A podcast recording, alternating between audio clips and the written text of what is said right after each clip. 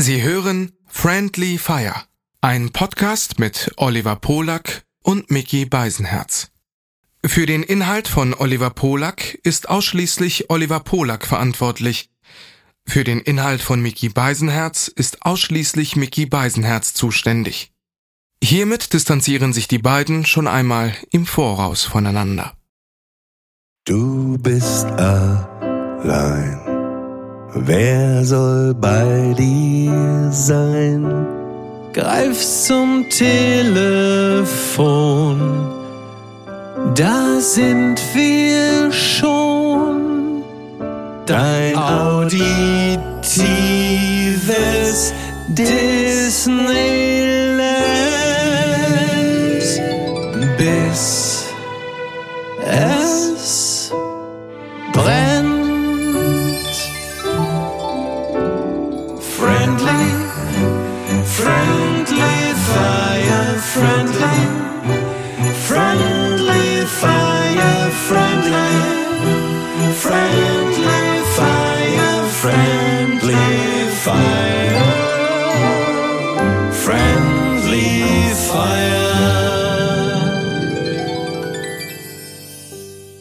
Lass mich singen mit der Gitarre in der Hand.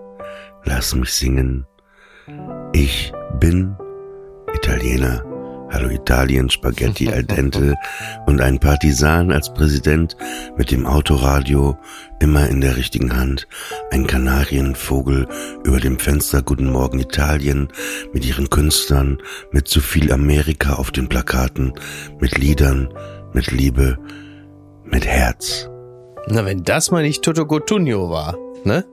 Das ist, das sagt, lasciatemi cantare.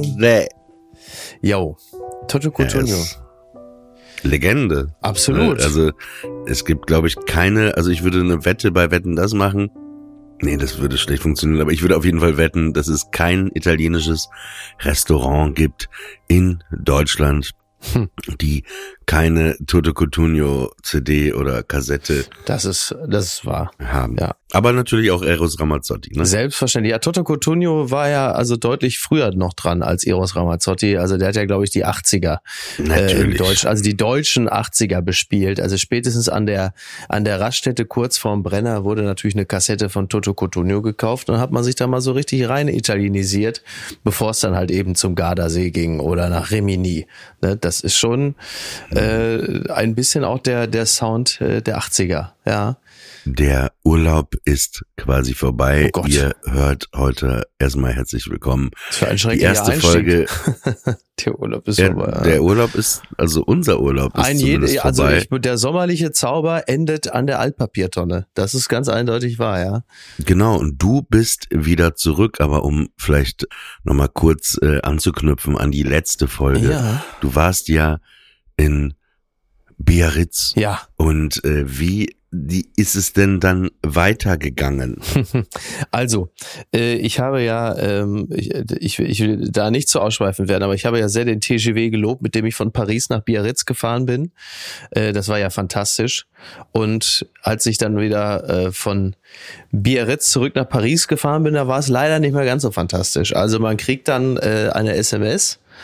Immerhin, netterweise, äh, ihr, leider ist ihr Zug zurück nach Paris äh, eine, eine Stunde verspätet. Da denkst du, ah, geil. So. Dann äh, kriegst du die SMS, ihr Zug ist zwei Stunden verspätet. Und das Problem ist, dann wirst du auch langsam ein bisschen nervös, weil ich musste ja auf jeden Fall an dem Tag zurück nach Paris, weil die Reiseplanung nach Zürich sonst schief gelaufen wäre. Also es geht ja nicht nur darum, dass man sagt, ja, ist jetzt ein bisschen verspätet, sondern ich muss auf jeden Fall einen Zug kriegen. Und es ist ja in Frankreich so, Sul. Ähm, du kommst ja gar nicht, du kommst ja gar nicht zum Bahnsteig, wenn du nicht irgendwie dein, dein Ticket hast mit dem QR-Code. Sonst kommst du gar nicht da durch dieses Drehkreuz durch. Und äh, d- das ist natürlich ein bisschen blöd, weil wenn dieser Zug so verspätet ist, dass er am Ende, wie bei der Deutschen Bahn ja auch bekannt, ausfällt und ich aber kein Ticket für einen anderen Zug mehr bekomme, dann komme ich nicht aus Biarritz zurück nach Paris. Und da wurde ich dann langsam ein bisschen nervös. Das heißt, äh, ich wurde dann zusehends ein bisschen unentspannt dahingehend, dass ich mir Sorgen gemacht habe, dass ich nicht zurück nach Paris komme, an dem Tag, wo ich es musste. Und ich, äh, ich, ich äh, kürze das jetzt stark ein. Am Ende waren es halt eben nicht die regulären vier Stunden Fahrzeit, sondern es waren fast zehn. Und das war schon, äh, ich war insgesamt relativ entspannt, weil ich saß ja dann zumindest in dem Scheißzug. Aber äh, mit dem TGW verspätet sein ist halt im Grunde genommen wie mit der Deutschen Bahn, nur dass die Ansagen besser klingen und du aber natürlich darüber auch nicht verstehst, in welchem Elend du dich da gerade befindest, weil du es halt einfach nicht verstehst, weil es auf Französisch ist. Aber die äh, französische Einöde ist ein Hauch schöner als die deutsche, muss man sagen. Also lieber stehe ich da irgendwo zwischen Biarritz und Paris als jetzt zum Beispiel in Brandenburg. Ja, aber das ist die deutsche Sprache. Wir merken das ja nicht, weil wir so in diesem Top 4 drin schwimmen, ne? Mhm. Aber ich hatte vorgestern mit meinem Freund Red äh, aus London telefoniert ja. und der der macht so Routen mit seinem Fahrrad, so wie unser guter Freund Jens Oliver Haas auch. Ja. Der fährt dann in irgendwelche Länder und macht dann eine Fahrradtour. Ja. Und er sagte, er fing dann an zu lachen und sagte, Oliver, ey, ich will es eigentlich nicht sagen, aber ich war in Deutschland mit dem Fahrrad unterwegs und weißt du, mir ist aufgefallen, wenn deutsche Leute schreien, ne, ja. dann zuckt bei mir alles zusammen und ich denke, die holen gleich ein Maschinengewehr raus. Ja, ne? und, und gestern Abend sitze ich auch mit einem Freund. Ähm, warum schreien die Deutschen? Also da muss er erstmal fragen, warum haben die denn geschrien? Also aus welchem Grund? Ja, das gibt's doch immer mal wieder, dass irgendjemand jemanden anschreit. Also ja, ich hatte gerade auch Besuch aus Amerika, ja. äh, nur mal als Beispiel, und da waren wir im Gaffel äh, Kölschhaus, okay. weil wir auch auf den Zug gewartet ja. haben, äh, gegenüber vom Bahnhof. Äh, ja. Äh, also du also fragst, warum die Deutschen. Oder wo? Ach, in Berlin. Nee, in Berlin da, hier. Nein, das Gaffelkölsch in Köln. Doch, in Köln. Das ist, das ist genau, wenn du aus dem Bahnhof rausläufst und dann läufst Ach, du. Da, stimmt, ja. Da ist ein ja, riesiges. Gebäude, wo oben Kiepenheuer und Witsch drin ist. Ja. Der Verlag. Und da unten ist im Innenhof, kann man da den Rückeingang nehmen, das Gaffelkölsch aus. Und dann, ah, dann waren wir da essen und ich weiß nicht, in diesem, ob du das weißt, in diesen Brauhäusern, da ist ja, das Besteck wird ja nicht gebracht, da ist immer so ein riesiger Krug mhm, äh, drin, äh, auf, auf den Tischen, ja. wo das so drin steht und ein paar Servietten sind ja, da auch ja. äh, äh, reingesteckt. Ja. Und dann war es so, dann ging ich mit meiner Begleitung aus diesem Gaffelkölsch raus und ihre Nase lief gerade und da war so einfach äh, tausend Tische, ja, und da war so ein Ding und dann nahmen sie sich ganz vorsichtig eine Serviette oh, da raus. Oh, und in dem Moment, oh. also wirklich plötzlich eine Frau, nein, nein, die stecken sie sofort wieder da rein, sofort kommt, ich, sag mal. Ey. Und die hat, die hat sich zu Tode erschrocken, ja. wirklich, ja. Und ich habe dann die Bedienung auch gefragt, warum sie denn jetzt so eine KZ-Aufseherin hier rumschreien muss. Ging doch nur das hat das Eis gebrochen. Das hat das Eis gebrochen. Ja, ja, da war, naja, naja, sie hat dann, dann habe ich gesagt, ich möchte, dass sie uns eine Serviette jetzt bringen. Ja. War, war mir dann auch scheißegal. Ne? sie dann auch, dann auch mit so Mine versteinert, weiß hat sie mir die dann gegeben. Dann sagte aber auch meine Freundin aus Amerika, Oliver, why do they always have to scream? Und dann äh, erzählte sie, dass sie ein paar Tage vorher auch irgendwie auf eine Toilette wollte und da war irgendwie, weiß nicht, war eine gerade gesperrt, weil gerade geputzt war und da war auch eine Toilettenfrau, eine Deutsche, ja. die sie auch angeschrien hat. Ne? Also das ist jetzt nicht. Und gestern sitze ich vom, äh, wie heißt das, Good Friends äh, ja. in, im Westen äh, mit meinem Freund äh, Penny und und wir hören dann wieder so einen Vater, äh, nee, eine Mutter war es, Entschuldigung, eine Mutter auch, wirklich ein kleines, süßes Kind. Nein, nein, das habe ich dir jetzt fünfmal gesagt, so, du hörst jetzt einfach auf. Und wo du denkst, ey, Alter, Alter, das ist ein Kind, ne? Und dann sagte Penny auch zu mir, er hatte das paar Tage vorher, der hatte einen Typen Säugling auf dem Arm, der einfach geschrien hat, ne?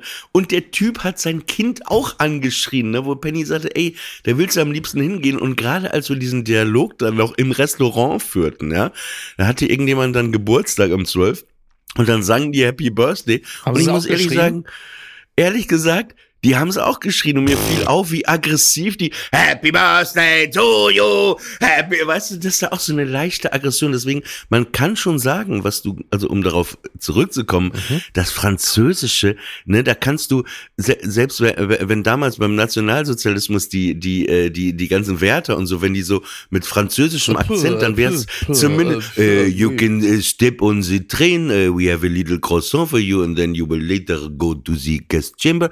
Weißt du, das wäre zumindest ein und bisschen. Warum haben die das auf äh, Englisch äh, gesagt? Weil das so, dann sagen die Franzosen das dann auf Englisch oder was? Mit französischem Akzent?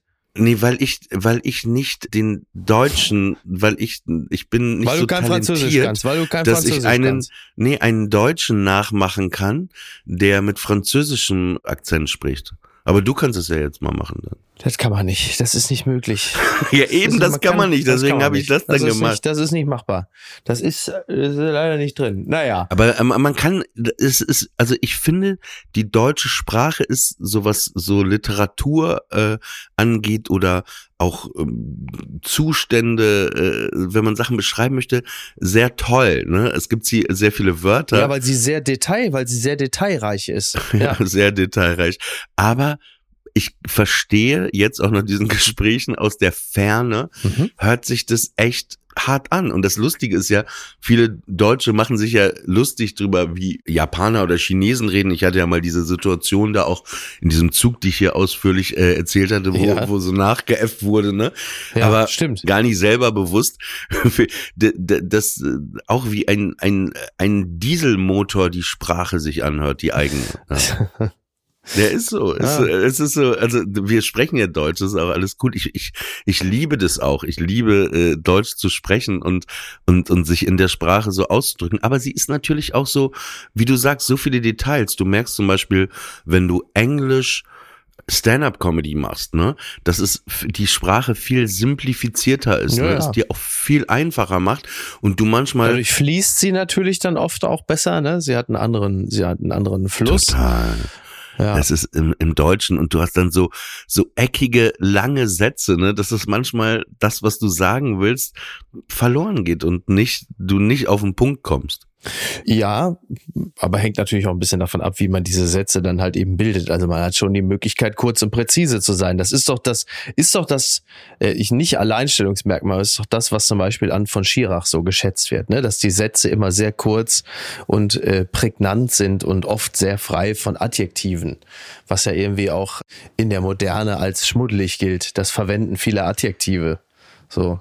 Warum? Also ich habe irgendwie nie so ganz verstanden, warum eigentlich, weil es immer irgendwie so ein bisschen als, als low empfunden wird, wenn man äh, beim Beschreiben von Situationen viele Adjektive benutzt. Möglicherweise, weil es unelegant ist, aber so ganz. Kannst du mal einen Beispielsatz nehmen? Also ich weiß natürlich, was ein Adjektiv ist, aber so ein, so ein Beispiel, weil ich komme gerade nicht so in das Bild rein, was du gerade aufmachst. Ja, ich, ich weiß jetzt gar nicht, ob welche, welche Beispiele, aber irgendwie, ähm, also äh, was weiß ich, S. -Punkt kam in eine schön ausgestattete Wohnung, in der es nach Rosen duftete und äh, die goldene Sonne schien in den Raum hinein. Ich weiß es nicht, keine Ahnung. Ich sehe ich sehe daran jetzt erstmal grundsätzlich nichts. Äh, Gut, das ist jetzt Warm, äh, äh, Ja. gefühlvoll in Genau. den Raum hinein. Genau. Es war wie, Ja, als ich, ob ihm, ja, ja, ja, okay. keine Ahnung. Ich weiß es. Und das ist, das ist verpönt, oder was? Das ist verpönt. Also das Verwenden Weiß allzu ich viele nicht. Adjektive ist äh, eigentlich äh, verpönt. Ja. Hm, okay. Das könnte jetzt natürlich jemand, der vom Fach ist, wahrscheinlich gut erklären, warum das verpönt ist und wieso das bah ist. Also ich kann ich es weiß nicht. es auch nicht, aber, aber, aber ich finde ja bei Literatur ist es so, also ein Freund hatte mir mal diesen Ratschlag gegeben und das hat mir geholfen bei meinem zweiten Buch, dass er sagte, beschreib alles, was du siehst äh, Mhm. in der Szene, in der Situation, Ja. alles, was du fühlst. Also je mehr du beschreibst, desto besser. Also ich könnte jetzt quasi, wenn ich wollen würde, ne, Mhm. wenn ich jetzt die, die Situation beschreiben würde, wie ich hier sitze, ja, was ich hier aber alles sehe, ne, ich glaube, da, damit könnte ich jetzt dann zwei Stunden verbringen, Ja. bis ins letzte Detail. Aber das hilft natürlich, wenn man liest, dass man eintauchen kann, ne, und Genau. mit dem äh, Protagonisten ist, ne, und in diese, in diese Räume auch geht und ich finde Das ist wahrscheinlich der, ist wahrscheinlich der zentrale Punkt, ne, dass man beim Schreiben in der Lage äh, sein muss oder anders, man muss die Leserschaft in die Lage bringen, die Situation so zu erfassen,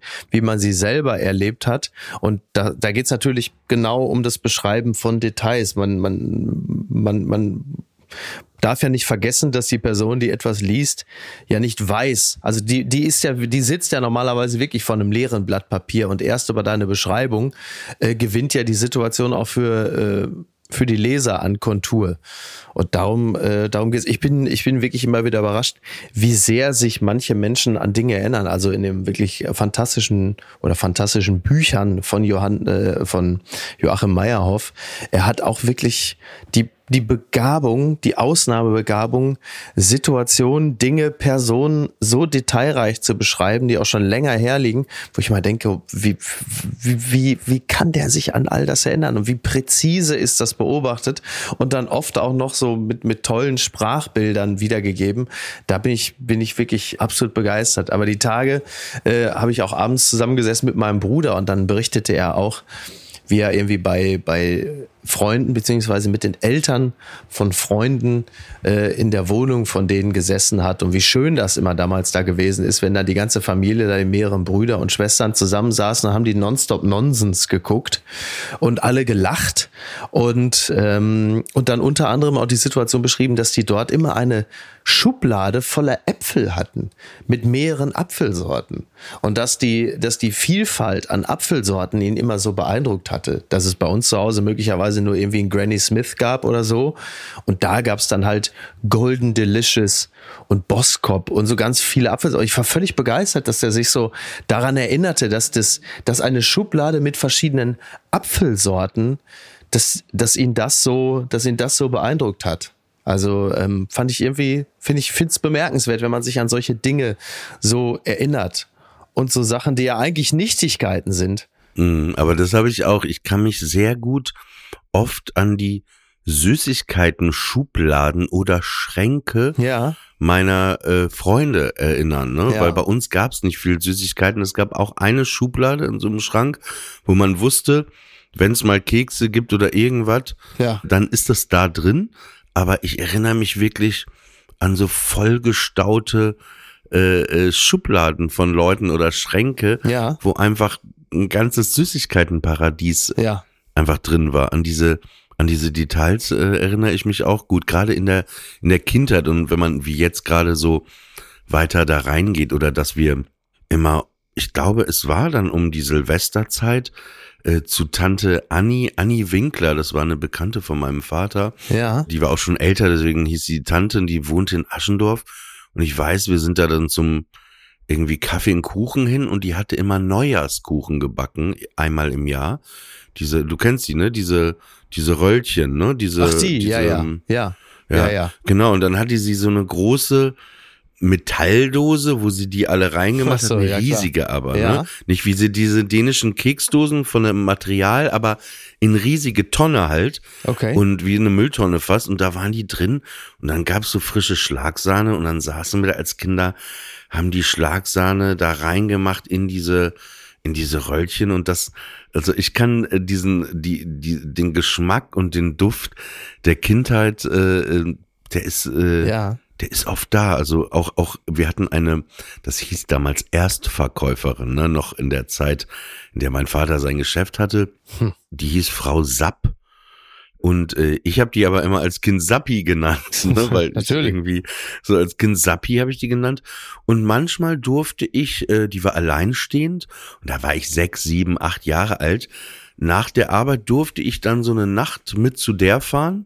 Dann hatte die so einen Kindersitz hinten irgendwie auf ihrem Fahrrad. Dann bin ich da mit hingefahren und ich weiß genau, was es immer gab. Dann hat die irgendwie so fertige Iglo Hacksteaks irgendwie gekauft und Ja. McCain äh, Fritten, ne, Ja. Pommes. Ja. Und dann weiß ich noch, ich rieche jetzt genau, wenn die das gekocht hat, dann in der Küche. Ich habe das schon, ich war dann äh, im Schlafanzug, saß da irgendwie in ihrem Wohnzimmer rum, habe schon Flips gegessen, was ich zu Hause alles natürlich nicht durfte. Und äh, ja, da, da, dieser Geruch, der ist, äh, der ist immer noch da. Und dass ich jetzt auch genau weiß, eben was dein Bruder mit den Äpfeln da gerade wusste, Ja. ich weiß genau, was es da halt gab, ne? Gerüche sind ja sowieso die beste Zeitmaschine. Die transportieren dich ja also binnen Millisekunden immer irgendwie zurück, genau in eine bestimmte Zeit, in der man gerade war. Also Total. Weißt du, was ein krasser Geruch ist immer? ja, Der, der hat irgendwie auch was Angenehmes, löst der in einem aus, äh, also in mir, äh, Osterfeuer. Ach, interessant. Kennst du den, den Geruch? Ja, ja, also dieses. Erkennst du ja auch, bist ja auch auf dem Land Genau, groß geworden. genau? Wenn ja. die Osterfeier irgendwo waren und aus der Ferne kommt dann irgendwie, das ist ja auch so wie Kamingeruch, ne? Ja. Das hat ja irgendwie was Gemütliches, was ja, Beruhigendes, aber da- das ist genauso, wie du es gerade beschrieben hast. Millibilli-Sekunden, ne? ja. Es ist ein Geruch da und es ist sofort Boom, ne? Ein Ja. ganzer Film in deinem Kopf. Das hatte ich jetzt auch die Tage, als wir da am äh, an der Atlantikküste in Biarritz waren und ich bin das erste Mal wieder an den Strand gegangen. Und anders als der Sprung in den See, am Gardasee zum Beispiel, wo du eher diesen Algengeruch hast und Schilf, was dich sofort zurücktransportiert, ist es am Strand dann diese Mischung aus, klar, da liegt auch irgendwo so ein bisschen Sonnenmilch in der Luft und dann Sand. Und bevor du zum Meer kommst, also direkt ans Wasser, gehst du ja auch immer an so nicht mehr nur lauwarmen Pfützen vorbei, in denen so ein bisschen das Wasser steht. Und dieser Geruch allein, noch bevor du überhaupt so richtig am Wasser angekommen bist, äh, trägt dich natürlich auch immer sofort in die Zeit, in der du das erste Mal irgendwie als Dreijähriger oder so da mit deinen Förmchen äh, mit dem Arsch im, im halbnassen Sand gesessen hast. Das ist schon, ist schon eine bemerkenswerte Eigenschaft, dass das so schnell, dass das so schnell geht, dass man wieder, dass man wieder dahin zurück transportiert wird. Tja. Ja, Ich hatte auch, auch äh, aus deinem Biarritz, äh, du hast ja so ein paar Fotos gepostet und da hast du so ein, ein Bild gepostet, wo ganz viele so Sonnenschirme Ja. waren mit diesen Streifen drauf in verschiedenen Genau. Farben. Ja. Äh, und das hat mich so an Bernard äh, Villemot erinnert, äh, diesen äh, ja Künstler, der immer damals diese Orangina Ach so. Plakate, Ja. diese Werbung äh, gemalt hat, wo ja auch diese Schirme drauf waren. Ja. Also da, da das ist viel in Paris ja auch viel ist wirklich äh, seit Jahrzehnten einfach so geblieben, ne? Wie so Sonnenschirme zum Beispiel, ne? Ja. So Oldschool, was aber so schön ist. Total, ja, das, das lieben wir ja. In Paris funktioniert das auch, das stimmt. Tja, naja, und jetzt wieder Deutschland, ne? Naja, aber warte, noch kurz, du bist dann nach Zürich gefahren. Genau, ach so, ja, ich habe, ich habe deinen Hinweis übrigens äh, beherzigt. Also es war ein sehr guter Tipp, vielen Dank. Ich bin dann am Sonntag, genau, bin ja sehr, sehr spät am Samstag angekommen und äh, hatte erst, hatte erst dann wieder meinen inneren Frieden gefunden, als ich im Café de Flore äh, First Row saß mit einem Bier und einem Salat Niçoise und auf dem Smartphone leicht aufgebaut äh, das aktuelle Sportstudio geguckt habe. Da bin ich dann schnell wieder runtergekommen. Das hat sehr gut getan und bin dann am Aber nächsten, unter uns, Ja. du sitzt da, hast den schönsten Ausblick, kannst genießen und guckst auf dein Handy. Na, ich hab's ja nur so nebenbei laufen Nein, lassen. Ab und zu mal so draufgespinkst. Ja. Nee, nee, ich habe schon die Atmosphäre, äh, hab schon die Atmosphäre genossen. Wobei beim Café de F Ich habe gesehen, der Gitarrenspieler war da, ja, ne? ja, ja, ja. Und der Typ, ne, da können wir mal über seine musikalische Darbietung. es ist eher gut gemeint als gut. ja, Ne? absolut, absolut. Also und ganz, er, ganz er spielt eindeutig. echt die alten Kracher und er spielt sie richtig übel, aber der Typ ist da jeden Abend Ja, um ja. irgendeine Uhrzeit. Ja, ja. Und wenn er vor dir steht direkt, ne, ist schon Hardcore. Ja, so war es ja auch. Und er hat, genau, er spielt so, ich habe ein Gesicht gemacht wie äh, damals Sting, als José Feliciano seine äh, Version von Every Breath You Take auf der Gitarre gespielt hat und Sting in der ersten Reihe saß neben seiner Frau und gute Miene zu dem entsetzlichen Spiel machen musste. So ähnlich gequält habe ich auch geguckt. Bemerkenswert übrigens, das Café de Flore so als französisches Original funktioniert meines Erachtens doch tagsüber besser als abends. Also tagsüber, da hat's irgendwie noch so, da hat's irgendwie noch Charme. Abends ist es halt wirklich einfach eins zu eins äh, Shisha-Bar oder irgendwie äh, Schlange vor irgendeinem äh, Club im Ruhrgebiet. Also da habe ich auch gedacht, das ist aber nicht, das ist aber nicht der französische Schick, den ich mir, das ist dann schon wirklich eher Bauchtasche und nicht irgendwie äh, zweireihiger. Hast du schon eine Internetrezension geschrieben? Einmal und mich- nie wieder. Da habe ich mich vornehm zurückgehalten. Nein, nein, ich bin, bin, äh, war schon zwei, dreimal da. Ähm, das war schon, das war schon alles nett. Das Bier ist, äh, das Bier hat mir hervorragend geschmeckt, weil die, weil das Glas mich alleine schon so anspricht. Und äh, der Nizza-Salat ist auch sehr Ja. gut. Das ist aber auch immer nur ein kleiner Tipp. Ja. Es ist nochmal ein Unterschied, ob man draußen sitzt oder auch drinnen sitzt abends. Ja, ne? Abends natürlich. ist drinnen natürlich auch sehr schön. Ja. Draußen ist ein bisschen dunkel, die Terrasse, ne? Finde ich auch. Ja, die, die ist ein bisschen dunkel, aber sie wird ja erleuchtet äh, von den Smartphones, von allen, in das sie alle reingucken und sich äh, äh, TikTok-Videos angucken. Netterweise machen sie das alle mit Ton. Das ist sehr angenehm. Also man kommt sich so ein bisschen vor, als sei man bei Gauselmann irgendwo da in der im Showroom. Aber äh, whatever. Ne? Und erste Frage, äh, bevor du deine ja, Geschichte weitererzählst. Es gibt ja gar keine Geschichte. Ne? Doch, es gibt deine Geschichte. Du weißt, worauf ich hinaus will. Ähm, warst du eigentlich schon mal vor diesem Mal in Zürich in deinem Leben oder war das dein erstes Mal? Nee, das war mein zweites Mal, weil ich nämlich vor, glaube ich, fünf Jahren oder sechs Jahren äh, schon mal da gewesen bin. Vor sechs Jahren, mein Gott, weil ich äh, für das Schweizer Fernsehen zusammen mit Stefan Büsser, einem Schweizer Komiker, den ESC kommentiert habe fürs Schweizer Fernsehen. Und äh, das war äh, ein, ein auch relativ kurzer Zürich-Besuch. Der war äh, okay und dieses Mal war es wirklich toll, aber viel zu kurz natürlich. Aber immerhin, ich bin ein bisschen an der Limmat entlang spaziert. Ich war ein bisschen zu nah am Zürichsee, äh, als dass ich äh, es so gemacht hätte wie die anderen, die dann aus dem Café heraus die Limmat entlang schwimmen und woanders wieder aussteigen. Äh, dazu ist es jetzt noch nicht gekommen, aber es war toll. Und ich habe meinen großen Zehennagel in der Limmat verloren.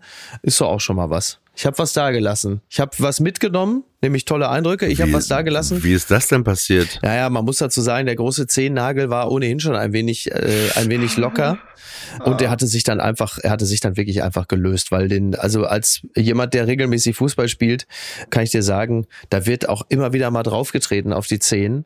Und ne, so ein Nagel ist ja erst wieder dunkel und irgendwann löst er sich dann. Und das war dann in der Limmat. Ich habe schon gesagt, es gibt also irgendwo am nächsten Tag in der Schweiz ein kleines Kind, das mit Papa an der Limmat war und dann das kleine Kind, Papa, Papa, ich habe eine Muschel gefunden. Und dann nimmt der Papa das so prüfend in die Hand und sagt, ich glaube, das ist keine Muschel. Das legst du mal wieder schön zurück in den Fluss.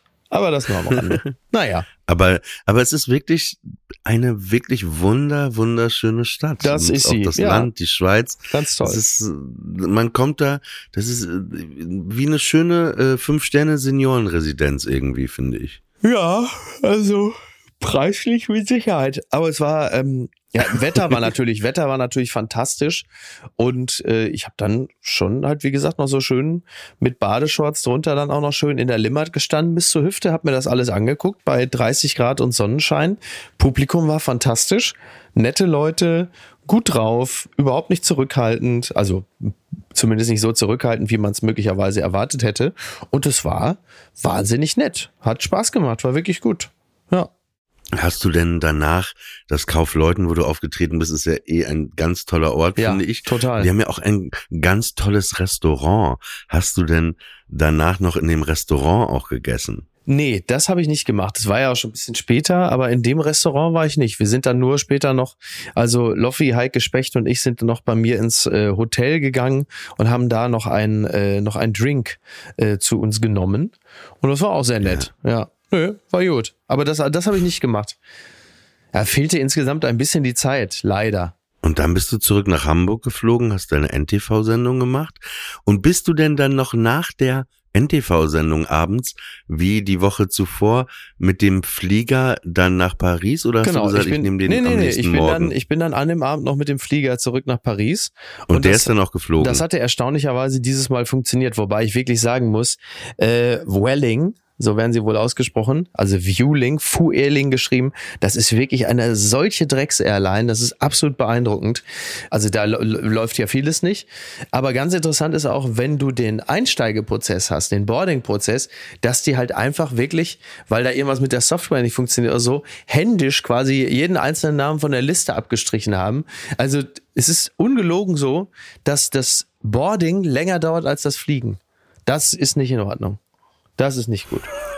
Ja. Ich find's krass mutig von dir, dass du diesen Flug, ich dachte, du fliegst am nächsten Morgen, weil du keinen Bock hast, dass ja, wieder der Flug gestrichen ist. Ja. Äh, das ist schon ein Kick gewesen. Und dann bist du wieder nach Paris geflogen genau. und dann bist du wieder äh, abends ins Café gegangen, oder was? Ja, habe ich gemacht habe ich gemacht und bin dann am nächsten Tag noch so bis zum späten Mittag geblieben. Also ich bin morgens noch einmal an der Seine entlang gejoggt. Das war ganz toll, weil das ist ja, ne, also ich meine, die körperliche Ertüchtigung ist jetzt nicht jedermanns Sache, aber du siehst natürlich auf die Art und Weise auch nochmal ein bisschen was von der Stadt. Das ist ja das Schöne. Du, du joggst da an der Seine entlang. Es ist einfach schön.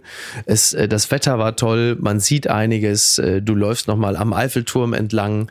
Das ist einfach toll. Mhm. Und dann ähm, habe ich äh, so langsam ausgecheckt. Dann war ich noch ein bisschen äh, was essen und so. Und dann bin ich dann ganz entspannt irgendwann zurückgefahren mit dem Auto Richtung Castrop-Rauxel. Ich habe nur festgestellt, äh, deswegen war es auch ganz gut, dass ich weite Teile der Strecke mit dem mit der Bahn gefahren bin, dass mir in dem Auto, in dem ich gesessen habe, nach spätestens zwei Stunden der Arsch unglaublich wehtut. Da sind die offensichtlich sind diese richtig geilen Ledersitze so ein Hauch zu durchgesessen, dass man so nach zwei Stunden wirklich einen schmerzenden Arsch bekommt. Und das ist natürlich jetzt nicht so richtig geil für ganz ganz lange Fahrten. Das muss man auch sagen. Ja. Was ich gemacht habe, was natürlich super cheesy ist, aber gleichzeitig auch total geil. Ich bin noch durch Paris gecruised, Dach weg und habe äh, mir diverse Soundtracks von Belmondo-Filmen angehört. Also so der Profi, also Ennio Morricone. Das ist natürlich großartig. Das ist einfach, also es ist halt, ne, also Très Fromage, aber halt eben auch sehr schön, wenn man schon mal da ist. Das äh, klingt doch gut. Nur eine kurze Frage. Ja. Ähm, ja, ich habe Post gekriegt. Ich habe Post gekriegt. Ähm, habe ich gestern geöffnet. ich habe mich sehr gefreut. Vielen Dank, mein Schatz. wusstest du denn, dass es von mir ist? Äh, das äh, wusste ich, als ich es geöffnet hatte. Da war mir klar, ja, dass. Aber es hätte doch auch jemand anders nein, sein können. Das, nein, nein, so etwas kriege ich nur von meinem geliebten Kindskopf und darüber habe ich mich wirklich sehr, sehr gefreut. Ganz toll. Vielen, vielen Dank. Ein Playmobil, ein Playmobil Ferrari 308 GTS, wenn ich mich nicht irre, und eine kleine Figur von Magnum dabei. Also sehr, sehr toll. Ja. Ich habe das irgendwie gesehen und ich dachte, du musst das haben. Ja, Beziehungsweise cool. du kannst es ja Pippa zum Spielen dann geben. Ja, wobei ich gar nicht weiß, ob die sich für sowas überhaupt noch interessiert. Die ist ja, also. Weißt du, über wen ich ja. irgendwie gestern nachgedacht habe? Länger und, und ich wollte mal über die, die Person sprechen. Ja. Bettina Tietjen. Ach, interessant. Ja. Also äh, ich finde, gern.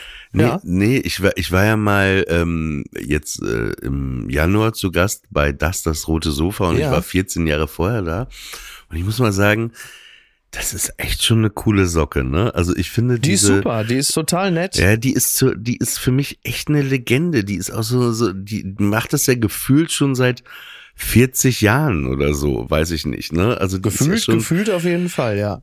Immer da und ich, ich dachte nur, war irgendwie die NDR Talkshow und da habe ich sie kurz gesehen und ich dachte mir, was für eine liebenswerte, coole Person, von denen man ja jetzt, sagen wir mal, auch nicht immer tagtäglich welche in der Branche Das ist trifft. richtig, ja. Aber das ist echt, also man muss mehr das, das rote Sofa mit Bettina Tietjen gucken. Die ist einfach wirklich super angenehm. Ja, ne? ja. Also ich, kann ich nur bestätigen.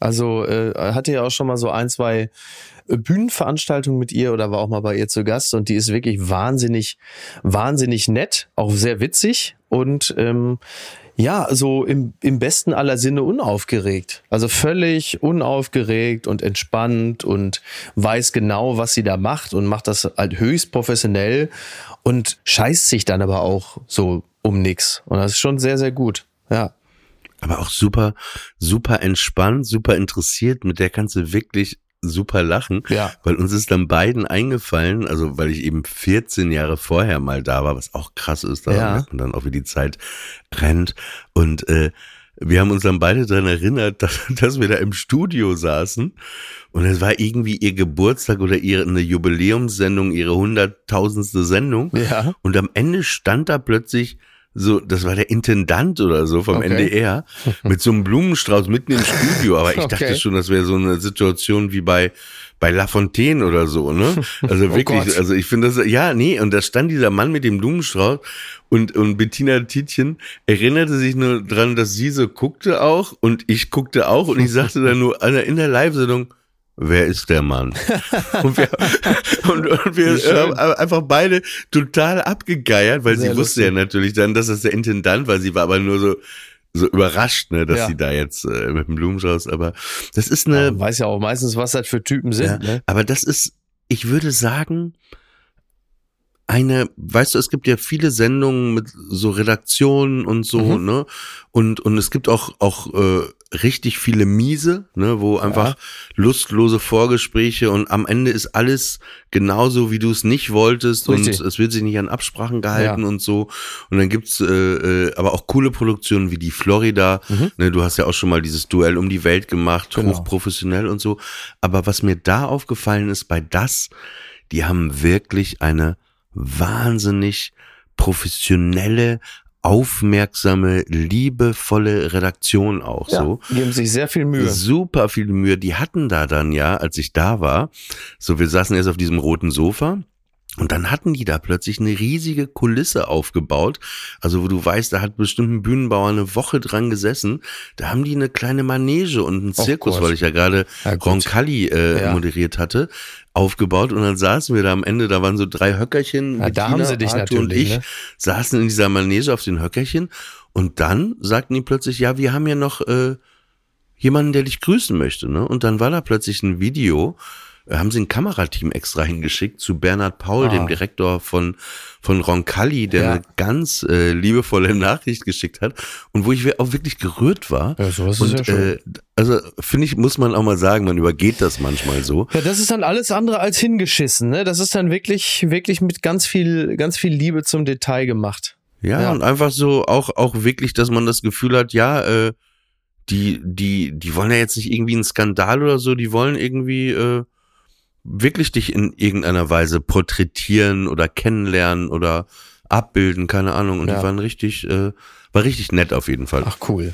Ich habe eine Frage an dich. Du Ja. äh, setzt dich ja mal auch ein bisschen mit Politik auseinander im privaten Leben, aber auch in deinem Apokalypse-Podcast. Ich habe eine Frage zu Prigoshin. Ja, Ne? Also wir haben das ja alle miterlebt. also Riesenpech gehabt, ne? Riesenpech gehabt. Ja.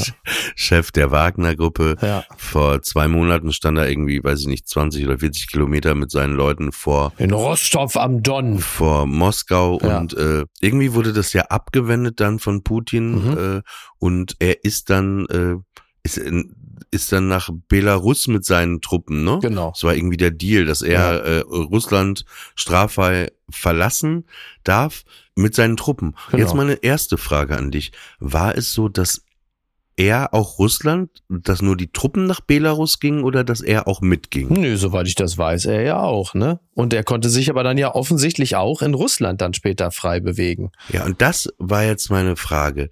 Mhm. Wie kann das denn sein, wenn er in Belarus ist, ne? Ja. So. Und, und du weißt, du bist ja persona non grata. Wie kann das denn sein, dass er auf einem Flug zwischen Petersburg und Moskau war? Tja, also er, er hatte offensichtlich die Zusage, so wie, wie es scheint, ja die Zusage von Putin, äh, dass er sich frei bewegen kann, dass er straffrei bleibt. Hm. Das, äh, und, und dann passiert plötzlich das Ungeheuerliche, dass eine Zusage von Putin nichts gilt. Und äh, ich finde es ja viel witziger. Aber ich hörte wirklich, Ja. also, ja, was findest du Ich finde es ja viel witziger, dass Putin ja jetzt angekündigt hat, also das also rückstandslos aufklären zu wollen und äh, dass er der Familie auch sein Beileid bekundet. Also das ist wirklich. Er hat aber auch dann in dieser Rede gesagt, ja, also ne, traurig und so. Er hat auch viele Fehler gemacht, das hat er auch so gesagt, also einige Fehler gemacht. Ähm, und ich meine, das ist halt eben schon so ähm, der der Gipfel der Abgefucktheit und das ist schon fast irgendwie auch komisch, weil er sagt ja nicht, ich war's. Ich hab's gemacht, ich habe den Typen einfach in die Luft gesprengt.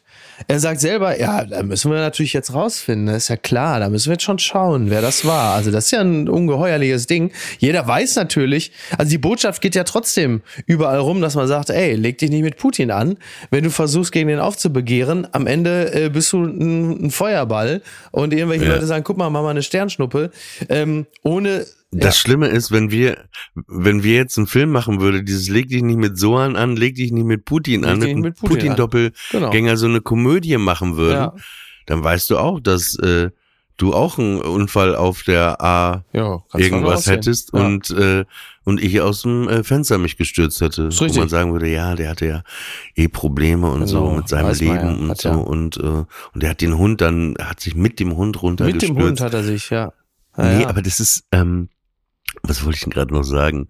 Das ist also Ja, es ist alles irgendwie ein bisschen, also klar, ne, man ist schon ein bisschen verwirrt, weil äh, einerseits hieß es, also die Frage, die sich ja viele stellen, ist, warum hat er ihn nicht einfach sofort erledigt? Wieso erst nach zwei Monaten? Aber vielleicht ist es auch irgendeine eine Form der Einschüchterungstaktik, dass man so immer, dass man den Leuten das Gefühl gibt, ja, du, äh, du glaubst, du bist sicher, aber irgendwann wird sich dann halt eben doch erwischen. Weil die unmittelbare Strafe wäre das naheliegendste gewesen. Also sobald irgendwie Prigoschin in die Fänge von Putin gerät, dass er sofort erledigt wird. Aber möglicherweise ist es halt Teil der Strategie von Putin, eher so den Eindruck zu erwecken, na ja, es kann dich danach jederzeit erwischen.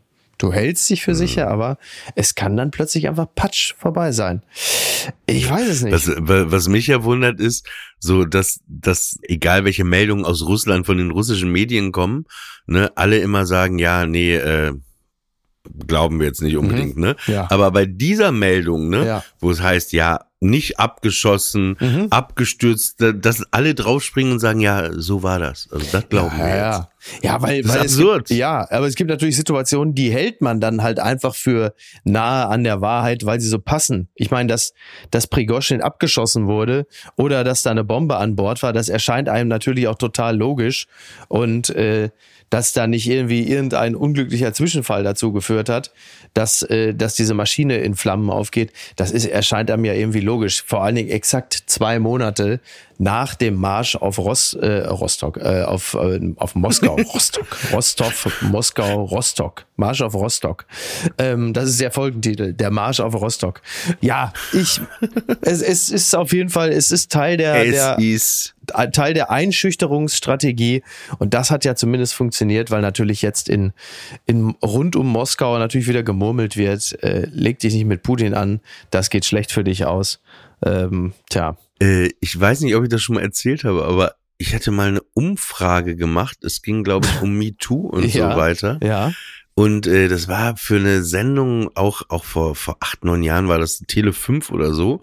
Ja. Äh, das hieß äh, der Fat Chicken Club mit Ingmar Stadelmann. Ach Gott, ja, war das. ich erinnere mich. Da sind Stand-up-Comedians aufgetreten. Und irgendwie habe ich eine Umfrage am Marienplatz auch im Sommer gemacht. Ja. Und ich habe die dann mit nacktem Oberkörper gemacht. Natürlich. Und dann hatte ich so mit fettem Edding auf meinem Bauch so stehen, Putin ist my sex slave. Ja, ich erinnere mich an das äh, Bild. Und äh, ja, und dann... Äh, dann ha haben mich auch ein, zwei äh, russische Frauen wollten mich so handgreiflich äh, so. äh, angehen, was ich mich über den Präsidenten lustig mache und äh, und ich glaube, es war einer der unangenehmsten Momente in meinem Leben. Ja, für die anderen am und, Marienplatz aber auch. Da muss man ja, sagen. Nee, pass auf, aber nee, was dann kam, ich glaube, ich habe es dir schon mal erzählt, aber es war äh, im alten Podcast.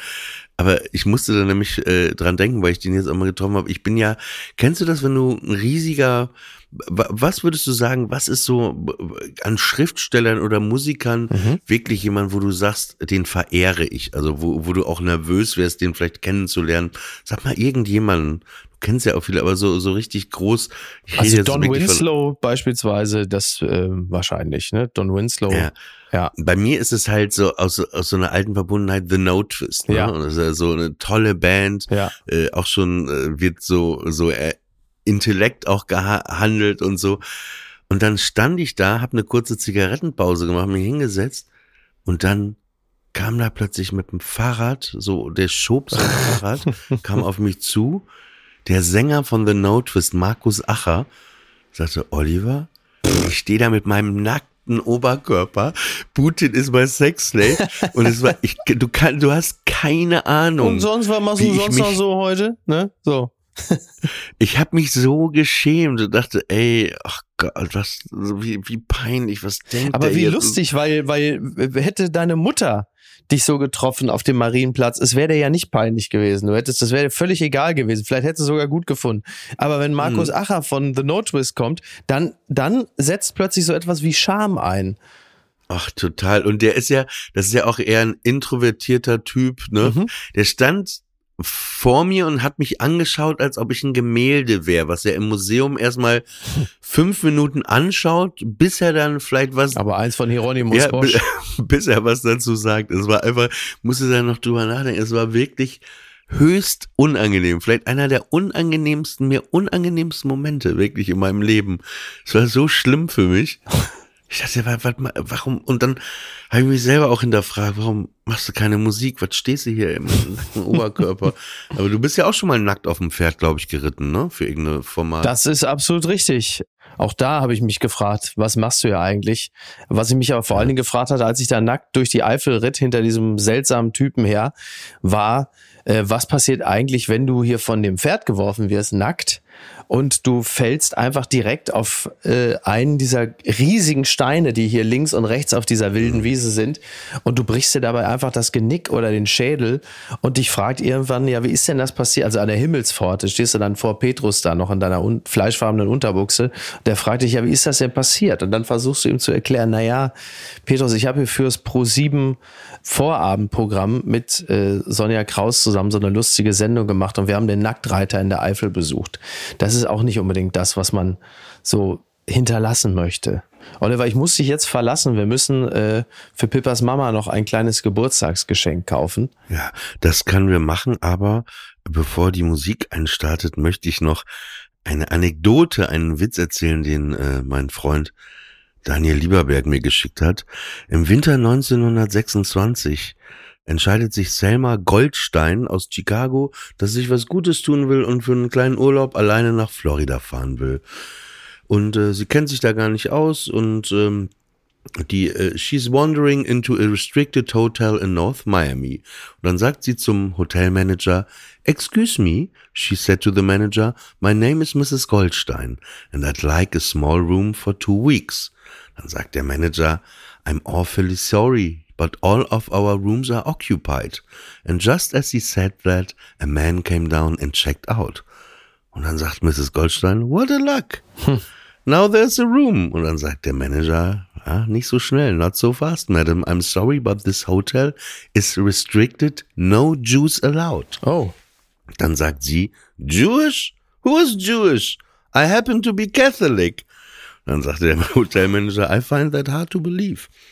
Let me ask you a question. Who was the son of God? Und dann sagt sie, mm, Jesus, the son of Mary.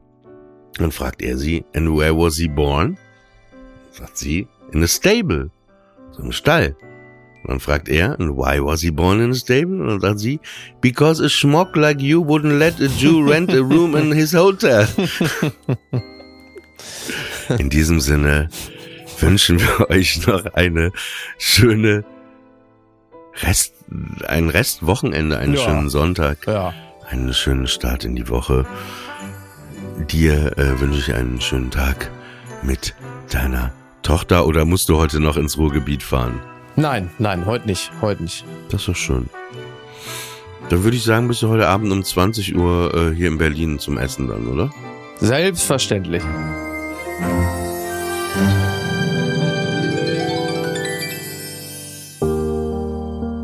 Friendly Fire ist eine Studio Bummens Produktion. Executive Producer Tobias Baukhage. Produktion Hanna Marahil und Inga Wessling. Ton und Schnitt Konstantin Lange. Und einen besonderen Dank an Aerobik für die Musik und an den lieben Edin Hasanovic für das Entree.